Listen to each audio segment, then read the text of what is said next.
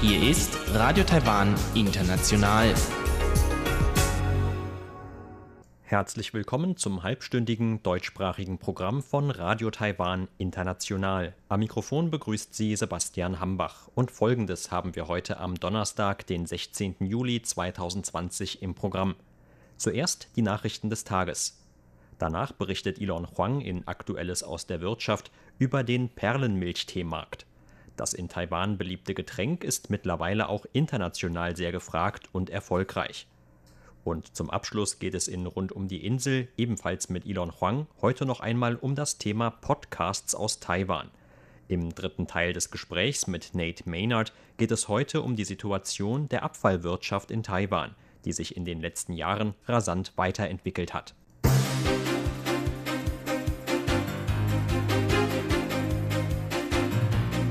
Sie hören die Tagesnachrichten von Radio Taiwan International. Der Überblick.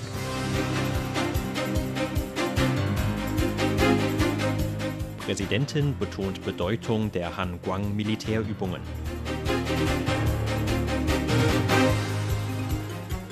Zwei Tote nach Helikopterabsturz bei Militärübung.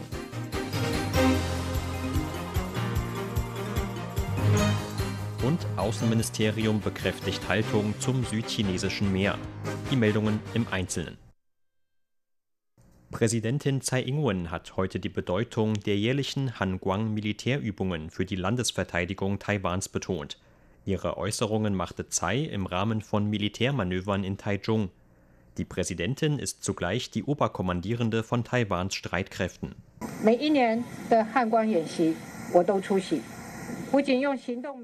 Jedes Jahr bin ich bei den Han Guang Übungen anwesend, um die Bürger im Land bei der Unterstützung der Landesverteidigung anzuführen. Die Übungen sind jedes Jahr ein wichtiges Ereignis zum Test der Kampfkraft unseres Militärs. Außerdem zeigen sie der Welt unseren Einsatz und unsere Entschlossenheit zum Schutz unseres Territoriums. So Tsai. In ihrer Rede bedankte sich die Präsidentin vor Ort bei den Militärangehörigen für deren Engagement und Entschlossenheit zur Landesverteidigung. Dadurch werde der Hoffnung von Taiwans Bürgern zur Ausübung von demokratischen und freiheitlichen Werten Rechnung getragen. Die Präsidentin sagte weiter, dass die Sicherheit des Landes noch nie davon abgehängt habe, einzuknicken. Stattdessen hänge sie von einer unnachgiebigen Landesverteidigung ab. Alle Militärangehörigen würden den Kern dieser Landesverteidigung ausmachen, so Tsai. Zwei Militärangehörige sind heute Nachmittag beim Absturz eines Militärhelikopters des Typs OH-58D ums Leben gekommen. Der Absturz ereignete sich laut Militärangaben auf einer Luftwaffenbasis in Hsinchu im Rahmen der jährlich stattfindenden Hanguang-Militärübungen. Bei den beiden Todesopfern handelt es sich um den Piloten und den Co-Piloten des Helikopters. Beide seien umgehend nach dem Absturz in ein Krankenhaus geliefert worden, hätten jedoch nicht mehr gerettet werden können so die Angaben der Heeresführung. Unterdessen kamen Löschfahrzeuge der Feuerwehr von Hsinchu zum Einsatz, um einen Brand zu bekämpfen, der durch den Absturz des Helikopters auf dem Luftwaffenstützpunkt ausgelöst worden war. Es war bereits das dritte große Unglück mit einem Helikopter des gleichen Typs innerhalb von zwei Jahren. Eine heute gegründete Sondergruppe der Heeresführung soll die Unfallursache untersuchen. Das Außenministerium hat heute Taiwans Haltung zur Lage im südchinesischen Meer bekräftigt. Dem Ministerium zufolge steht außer Frage, dass die Inseln im südchinesischen Meer zum Territorium der Republik China Taiwan gehören. Hintergrund der heutigen Stellungnahme sind Äußerungen des US-Außenministers Mike Pompeo vom 13. Juli. In einer Stellungnahme hatte Pompeo offiziell die Haltung der USA gegen das Vorgehen Chinas in der Region zum Ausdruck gebracht und starken Widerstand dagegen angekündigt. Außenamtssprecherin Joanne O verwies heute auf Äußerungen von Präsidentin Tsai Ing-wen von Juli 2016. Darin hatte die Präsidentin Taiwans vier Prinzipien und fünf Vorgehensweisen für das südchinesische Meer dargelegt. Diese Haltung sei bis heute unverändert geblieben, so die Sprecherin. Die Präsidentin habe sich damals unter anderem dafür ausgesprochen, Streitigkeiten auf Grundlage internationaler Gesetze und auf friedliche Art beizulegen. Außerdem habe sie sich für einen multilateralen Mechanismus eingesetzt, der darauf setze, Streitpunkte auf Eis zu legen und regionale Ressourcen gemeinsam zu fördern. Zugleich habe die Präsidentin betont, die Rechte von Fischern in der Region zu schützen und ihre Sicherheit zu gewährleisten. Darüber hinaus setze Taiwan auf wissenschaftliche Zusammenarbeit, humanitäre Hilfen und die Förderung von Fachkräften für Forschungen zu maritimem Recht. Taiwan, die USA und Guatemala haben eine engere Zusammenarbeit in mehreren Bereichen, darunter der Epidemieprävention, angekündigt. Eine entsprechende Bekanntmachung veröffentlichten die drei Seiten gestern am späten Abend auf offiziellen Konten des Kurznachrichtendiensts Twitter.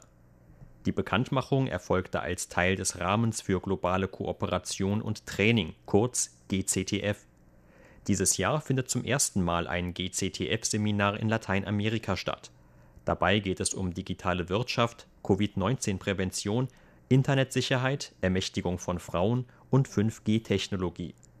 In einer Videobotschaft hob Taiwans Vizeaußenminister Miguel Zhao die Bedeutung der Regionen Lateinamerika und Karibik für Taiwan vor. Dort befänden sich die meisten von Taiwans diplomatischen Verbündeten, die seit langem Taiwans Teilnahme an internationalen Organisationen unterstützen würden. Aus diesem Grund sei es Taiwans Wunsch, so Zhao weiter, die partnerschaftlichen Beziehungen zwischen Taiwan, den USA und Japan zu vertiefen und mit Hilfe der Initiative GCTF auf die diplomatischen Verbündeten und andere Freunde in der Region auszuweiten. Die Initiative GCTF wurde im Juni 2015 gemeinsam von Taiwan und den USA ins Leben gerufen, um Taiwans Expertise und Führung auf die globale Bühne zu bringen. 2019 trat Japan dem Programm als vollwertiger Partner bei Seit 2015 hat es laut Außenministerium 24 internationale Seminare mit mehreren hundert Experten aus 39 Ländern gegeben. Das Epidemie-Kommandozentrum hat heute einen neuen Covid-19-Coronavirus-Fall bestätigt. Angaben der Behörde zufolge handelt es sich dabei aller Wahrscheinlichkeit nach um einen importierten Fall, da die betroffene Frau erst kürzlich aus dem Ausland nach Taiwan zurückgekehrt war wie die Behörde mitteilte, handelt es sich bei dem jüngsten Fall um eine Frau über 30 Jahre, die im Januar aus Arbeitsgründen in die Philippinen gereist war. Bei ihrer Rückkehr nach Taiwan am vergangenen Dienstag habe sie dem Quarantänepersonal am Flughafen von Krankheitssymptomen berichtet. Der Sprecher des Epidemie-Kommandozentrums Zhuang Renqiang sagte heute bei einer Pressekonferenz in Taipeh, dass die Frau sofort im Anschluss auf eine Ansteckung mit dem Covid-19-Coronavirus getestet worden sei. Heute sei das positive Ergebnis des Tests bekannt geworden. Drunk zufolge habe im gleichen Flugzeug nur ein weiterer Fluggast in den Reihen in der Nähe der Frau gesessen. Die Person befinde sich nun zu Hause in Quarantäne. Angaben des Epidemie-Kommandozentrums nach seien zudem elf Besatzungsmitglieder dazu aufgerufen worden, ihren Gesundheitszustand selbstständig zu überprüfen. Mit dem heutigen Fall ist die Gesamtzahl von Covid-19-Coronavirus-Fällen in Taiwan auf 452 gestiegen. Die Zahl der Todesfälle bleibt weiterhin bei sieben. 361 der Ansteckungsfälle wurden von Taiwans Behörden als importiert eingestuft. Zur Börse. Taiwans Aktienindex hat heute mit 45,1 Punkten oder 0,37 Prozent im Minus geschlossen. Zum Abschluss des heutigen Handelstags lag der TAIEX damit auf einem Stand von 12.157 Punkten.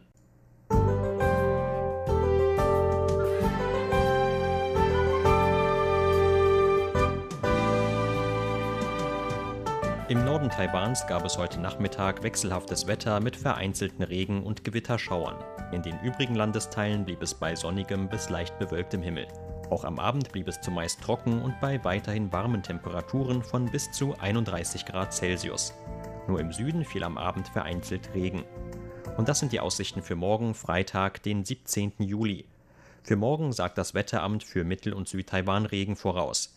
Im Norden sowie im Osten Taiwans ist dagegen mit Sonnenschein und nur wenigen Wolken am Himmel zu rechnen. Das Wetteramt geht für ganz Taiwan von Höchsttemperaturen zwischen 31 und 36 Grad Celsius aus. Am Abend im Süden weiter Regen, im Rest des Landes dagegen weitgehend wolkenfreier Himmel. Das waren die Tagesnachrichten. Nun geht es weiter mit unserem Programm vom Donnerstag, den 16. Juli.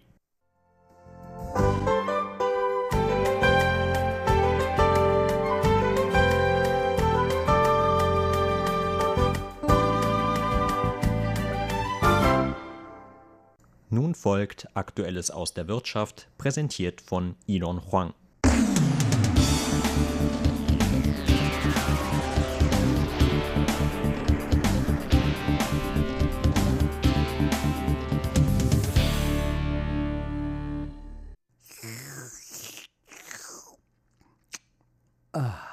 Herrlich. Ein kalter Milchtee an einem heißen Sommertag. Mit meinen 50 NT, etwa umgerechnet 1,50 Euro, trage ich einen kleinen Teil zu dem weltweiten Markt für Bubble Tea, Perlenmilchtee oder Boba bei, der 2019 mit etwa 2,4 Milliarden US-Dollar bewertet wurde. Und damit herzlich willkommen, liebe Hörerinnen und Hörer, zu Aktuelles aus der Wirtschaft. Am Mikrofon begrüßt Sie Ilon Huang. Perlenmilchtee, so will ich das Getränk im Laufe des Programmes nennen, ist nicht nur eine leckere, wenn auch kalorienreiche Erfrischung, sondern zu meiner Überraschung nicht nur in Taiwan, sondern auch international ein ertragreiches Geschäft, von dem erwartet wird, dass es weiter wächst. Deshalb möchte ich in den nächsten beiden Ausgaben auf den Perlenmilchtee und dessen wirtschaftliche Auswirkungen eingehen. Ich sagte Überraschung, weil ich davon ausgegangen war, dass die Popularität international nach 2013 stark zurückgegangen sei. Sie erinnern sich vielleicht, 2011 und 2012 erlebte der Perlenmilchtee in Deutschland und auch anderen europäischen Ländern einen gewissen Boom. Überall sprangen Läden aus dem Boden und sogar McDonald's verkaufte Perlenmilchtee, wenn auch oft in einigen abstrusen Versionen.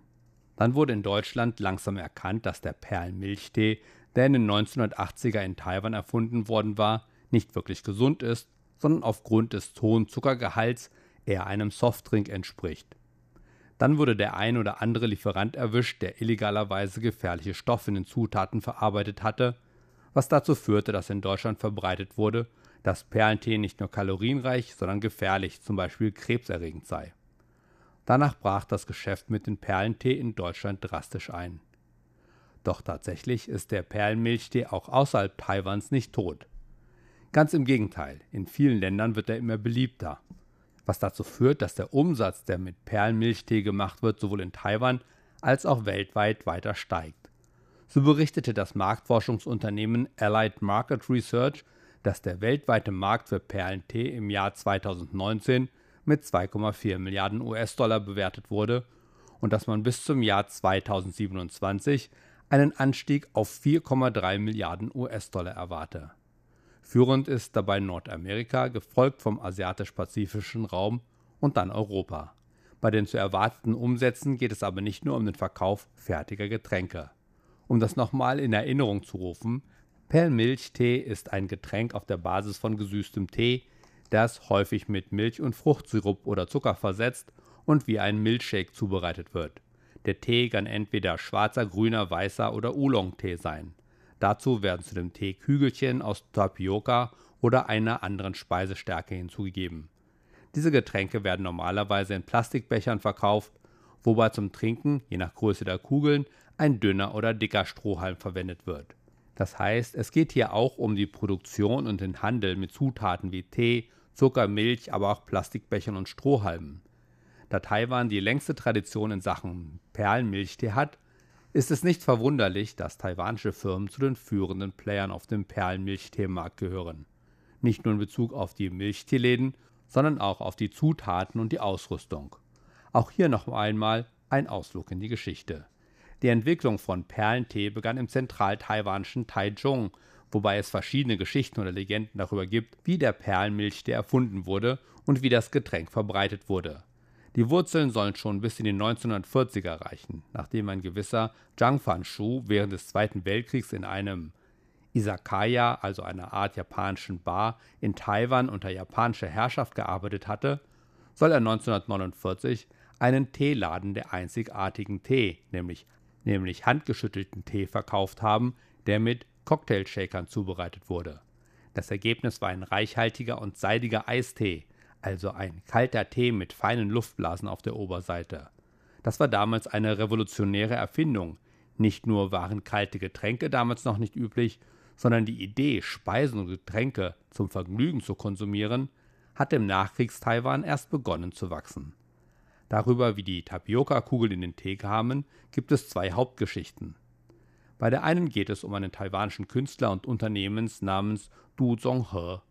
Er hatte bei seinem vorherigen Versuch, ein Heißgetränkrestaurant zu eröffnen, einen Fehlschlag erlitten und brauchte nun dringend eine Idee, um sein Teegeschäft von der Masse abzuheben. Wie er erzählt, habe er auf einem Markt in Tainan diese Tapioca-Kugeln gesehen, einen traditionellen Snack, den er schon seit seiner Kindheit liebte. Danach dachte er sich, dass er ein paar Tapioca-Kugeln in seinen grünen Tee geben sollte. Das tat er auch und nannte das Getränk Genjulü-Cha, auf Deutsch etwa Perlengrüner Tee. Die andere Geschichte kommt von Lin Xiuhui, Produktmanagerin bei der Bubble Tea Kette Cun Shui Tang. Die erzählte, sie habe das allererste Glas Perlenmilchtee bei einer Mitarbeiterversammlung 1988 erfunden. Nur zum Spaß habe sie die mitgebrachten Tapioca-Kugeln in ihren Assam-Tee geworfen und diesen getrunken.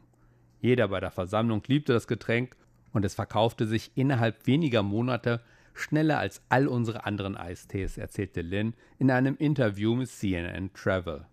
Man kann sich denken, dass mit zunehmendem Wettbewerb auch die Frage um die Erfindung des Perlenmilchtees immer heftiger diskutiert wurde. So kam es 2009 zu einem Rechtsstreit, der erst 2019 mit einem freundlichen Ende beigelegt wurde. Das Gericht entschied, dass Perlenmilchtee ein Getränk sei, das jede Person oder jedes Geschäft herstellen könne. Es sei daher unnötig, darüber zu debattieren, wer ihn erfunden habe.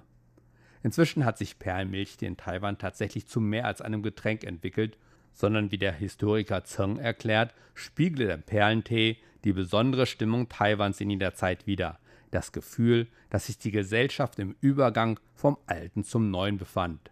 Er umfasse einige jahrhundertalte taiwanische kulturelle Erfahrungen wobei in dieser modernen Gesellschaft ein Hauch von nostalgischen Gefühlen vorherrsche. Der Perlmilchtee sei zu einem Symbol des Selbstvertrauens und der Identität der Taiwaner geworden. Das musste 2004 auch das taiwanische Verteidigungsministerium erfahren, so argumentierte die Perlmilchtikette Easyway in einer Pressekonferenz. Warum bitten Sie die Leute nicht, stattdessen das Cola trinken auszulassen? Diese Geschichte wurde von den lokalen Medien als Perlmilchtee für Waffen genannt und gilt für manche Leute als Grund dafür, dass der Perlmilchtee international bekannt geworden sei. Damit wieder zum internationalen Markt für Perlmilchtee. Der wachsende und internationale Markt ist für taiwanische Unternehmen eine große Möglichkeit. Im Jahr 2019 soll der Perlmilchtee-Markt Geschäftsmöglichkeiten in Höhe von etwa 1 Milliarden US-Dollar für taiwanische Lieferanten und Anbieter geschafft haben so der taiwanische Außenhandelsrat Taitra. Kein Wunder wohl, dass sich auch die Regierung zum Beispiel durch den Außenhandelsrat Taitra einsetzt. So hatte der Taitra vergangenen Jahr eine Delegation von Getränkelieferanten, Zutatenherstellern, Anbietern von Verpackungsmaterial und Teezubereitungsausrüstung nach Japan geführt, um nach Geschäftsmöglichkeiten Ausschau zu halten. Wie Vertreter der Taitra erklärten, sei Japan einer der größten Käufer von Perlentee und dem nötigen Zubehör. Zum Beispiel habe Taiwan in den ersten acht Monaten 2019 Tapioca-Kugeln im Wert von etwa 27 Millionen US-Dollar importiert. Wie wichtig das Geschäft mit dem Perlmilchtee für taiwanische Firmen ist, zeigt auch, dass der Taitra 2017 die Taiwan Bubble Tea Alliance gegründet hat, für die sich bisher insgesamt 125 Perlmilchteehändler und verwandte Firmen beworben haben. Eine andere Einkommensquellen in Verbindung mit Perlmilchtee sind die schon erwähnten Plastikbecher und Strohhalme, die allerdings wenig umweltfreundlich sind. Daraus könnten sich aber vielleicht andere Möglichkeiten entwickeln, indem Alternativen entwickelt und produziert werden. Zum Beispiel werden in letzter Zeit Strohhalme aus Glas und Metall populärer. Da werden wir die Augen drauf halten und in Zukunft berichten. In der kommenden Woche geht es aber weiter mit Perlmilchtee und dem damit verbundenen Geschäft, denn dann geht es um taiwanische Perlenmilchteefirmen, die im Ausland ihr Glück gesucht und vielleicht gefunden haben. Und damit verabschiede ich mich. Am Mikrofon war Ilon Huang. Vielen Dank fürs Zuhören.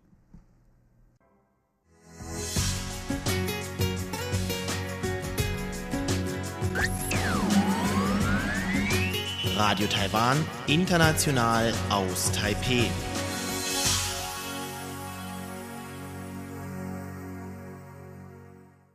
Zum Abschluss des heutigen Programms hören Sie nun noch einmal Elon Huang mit der Rubrik Rund um die Insel. Darin geht es heute weiter um eine Vorstellung von Podcasts mit Taiwan-Bezug.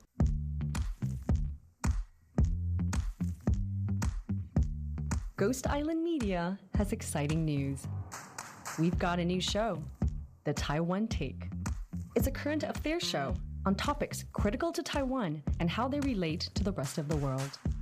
In this first season, we'll talk national security, China infiltration, video gaming, LGBTQI issues, and more. These are global issues, and this is the Taiwan Take. Das war Emily Y.U. mit ihrer Vorstellung des Podcasts The Taiwan Take, in dem es um alle möglichen aktuellen Themen um und über Taiwan geht. Sei es Politik, Wirtschaft, aber auch Baseball oder LGBT-Rechte in Taiwan. Und damit herzlich willkommen, liebe Hörerinnen und Hörer, zu der heutigen Ausgabe von Rund um die Insel. Am Mikrofon begrüßt Sie Ilon Huang. Heute geht es weiter mit meinem Gespräch mit Emily Y.U. und Nate Maynard von Ghost Island Media – ein Podcast produzierendes Startup aus Taipei. Nachdem wir in der letzten Woche über die Zielgruppe bzw. Zielgruppen von Ghost Island Media gesprochen haben und Nate Maynard seinen Podcast Waste Not Why Not genau vorgestellt hat, wollte ich diesmal zunächst wissen, wie er Taiwans Bemühungen in Sachen Abfallwirtschaft einschätzt. I think that for someone looking at Taiwan's waste management system from a European or maybe even a German context. Ich glaube, für jemanden, der sich Taiwans Abfallwirtschaftssystem aus der europäischen oder eben deutschen Sicht ansieht, ist Taiwan möglicherweise nicht das beeindruckendste Land. Was jedoch beeindruckend ist, ist der Fortschritt, den man in sehr kurzer Zeit gemacht hat. In den frühen 1990ern gab es eine Einsammelquote von 70 Prozent für Abfall und fast kein Recycling. In etwa 20 Jahren dann stieg die Einsammelquote für Abfall auf 100 Prozent und man entwickelte eine der höchsten Recyclingquoten der Welt, vergleichbar mit der von Deutschland. Und Taiwan exportiert auch nicht seinen Abfall, sondern recycelt ihn hier. Daher denke ich, Taiwan ist ein sehr interessantes Modell, das sich andere Länder anschauen sollten. Ich denke nicht, dass es sich um eine Art Abfall-Utopia handelt, aber es ist beeindruckend zu sehen, wohin sich Taiwan entwickelt. Taiwan hat schon teilweise Plastiktüten und Plastikstrohhalme verboten. Taiwan hat ein Programm, das die Hersteller für die Reduzierung von Abfall verantwortlich macht. Taiwan hat ein sogenanntes Pay-as-you-throw-System. Und nur weniger als ein Prozent des Abfalls wird zu Mülldeponien gebracht. Ich denke, das ist beeindruckend genug, dass jeder auf der Welt sich damit beschäftigen sollte. Aber weil Taiwan zum Beispiel nicht in der UNO ist, wird nicht so viel darüber berichtet, wie zum Beispiel über Länder der EU, die zweifellos auch gute Arbeit leisten. Aber ich denke, Taiwan ist es wert, dass man es sich im Zusammenhang mit Deutschland, Österreich, Frankreich oder den Niederlanden anschaut. Taiwan gehört mit ihnen zur Spitze. Austria, Germany, France, you know, the Netherlands. Taiwan's up there with them. When I met Nate, and uh, at the time when I was looking for a first show, and he was looking for a producer, um, he he previously had another podcast. Als ich Nate kennenlernte, ich war auf der Suche nach einer Sendung, er war auf der Suche nach einem Produzenten, dachte ich, das würde ein toller Podcast werden. Nicht nur wegen seiner Persönlichkeit.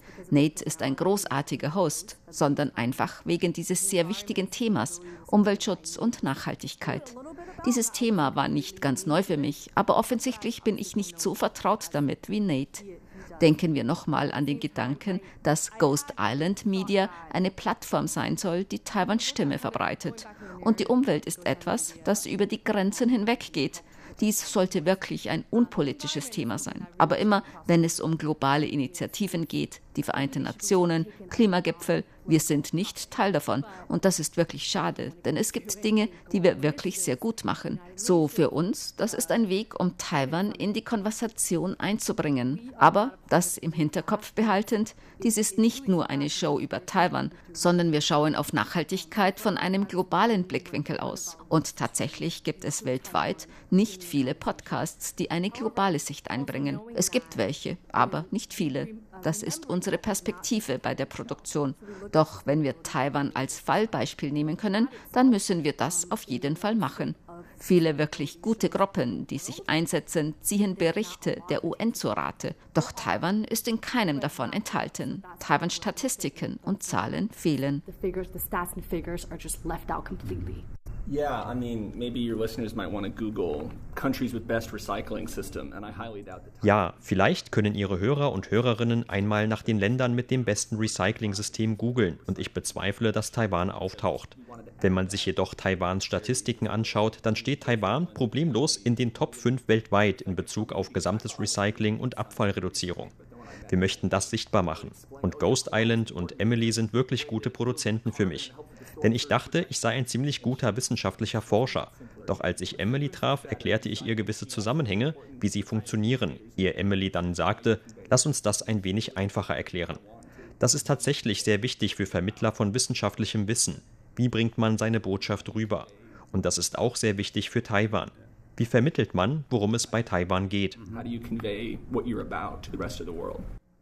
Wie entscheiden Sie über neue Podcasts und neue Themen und wie entwickeln Sie die einzelnen Podcasts? That's really hard because before I met Nate, I didn't know our first show was going to be environment. Before we met Zoe. Das ist ziemlich schwierig. Bevor ich Nate traf, hatte ich keine Ahnung, dass unsere erste Show über Umwelt sein würde. Bevor ich Zoe traf, hatten wir keine Ahnung, dass die Show über Cannabis sein würde, was übrigens ein wirklich cooler Podcast ist. Und bevor Zoe ins Mikrofon sprach, wussten wir nicht, in welchem Stil diese Show sein würde. Die Entwicklung dieses Podcasts hat wirklich Spaß gemacht, denn wir hatten da diese wirklich lustige Anwältin, die über Cannabis spricht und die einzige Cannabis-Anwältin in Taiwan ist. Sie hat eine tolle Einstellung und dann war die Frage, wie verpacken wir das? Wir haben die Datei dann an unseren anderen Mitgründer geschickt, Thomas, der in Hongkong lebt und ein großartiger Filmemacher ist. Er bearbeitete die Datei und als ich sie dann zurückbekam, war ich unglaublich begeistert. Es klang so cool. Ich weiß nicht, ob wir viel voraussagen können. Alles, was ich sagen kann, ist, dass wir verschiedene Formate ausprobieren wollen. Ich möchte Geschichten erzählen. Ich möchte Belletristik ausprobieren. Ich möchte Interaktives ausprobieren. Aber ich möchte auch wirklich guten, investigativen Journalismus machen. Ich möchte etwas für Kinder und für Ältere haben. Aber wie wir es machen, hängt davon ab, wann wir es machen. Wir haben da zum Beispiel eine Show, mit deren Entwicklung wir vor Covid-19 angefangen haben. Doch als Covid-19 begann, mussten wir diese Show hinterfragen und uns überlegen, wie diese Show in Zusammenhang mit Covid-19 Sinn machen würde. Es ändert sich also vieles immer wieder. Aber wir werden weiter die Grenzen austesten, egal ob es sich um das Thema handelt oder wie wir die Podcasts produzieren oder wie das Format aussehen soll.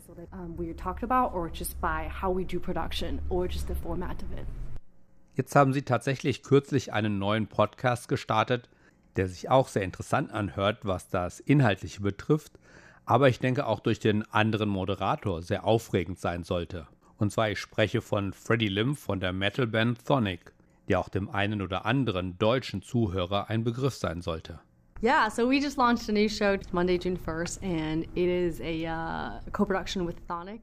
Am 1. Juni begannen wir einen Podcast in Zusammenarbeit mit Thonic, der Heavy Metal Band aus Taiwan. Der Podcast wird zusammen von mir und Freddie Lim gehostet. Freddie Lim ist ein Rockstar und ein Parlamentsabgeordneter. Das ist auf verschiedenen Ebenen vollkommen aufregend. Wir wollten was mit Musik machen, wussten aber nicht, was es sein würde. Und dann bekamen wir diese Chance. Und jetzt können wir einen Podcast zusammen mit einem echten Rockstar machen. Und es ist so cool, diese Show mit ihm aufzunehmen. Dieser Podcast heißt Metalheads Politics. Und wir sprechen über Musik, Politik und Taiwan. Sagt Emily Yu. Und das war der letzte Teil meines Gespräches mit Emily YU und Nate Maynard von Ghost Island Media, ein Podcast produzierendes Startup aus Taipei. Zum Abschluss ein kurzer Trailer zum eben erwähnten Podcast Metalheads Politics mit Emily YU und dem Rockstar und Abgeordneten Freddie Lim, in dem es um Musik, Politik und Taiwan geht. Und damit verabschiede ich mich. Am Mikrofon war Ilon Huang. Vielen Dank fürs Zuhören. I'm Freddie Lim, vocalist of Sonic, a member of parliament in Taiwan. I'm Emily Waiwu, co-founder of Ghost Island Media. This is Metalhead Politics, our new podcast on some of our favorite things. Music, politics, and Taiwan.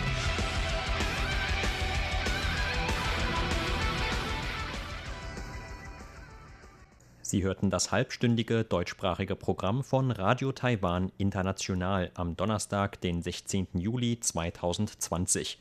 Unser aktuelles Radioprogramm und weitere Sendungen können Sie im Internet on demand hören unter www.de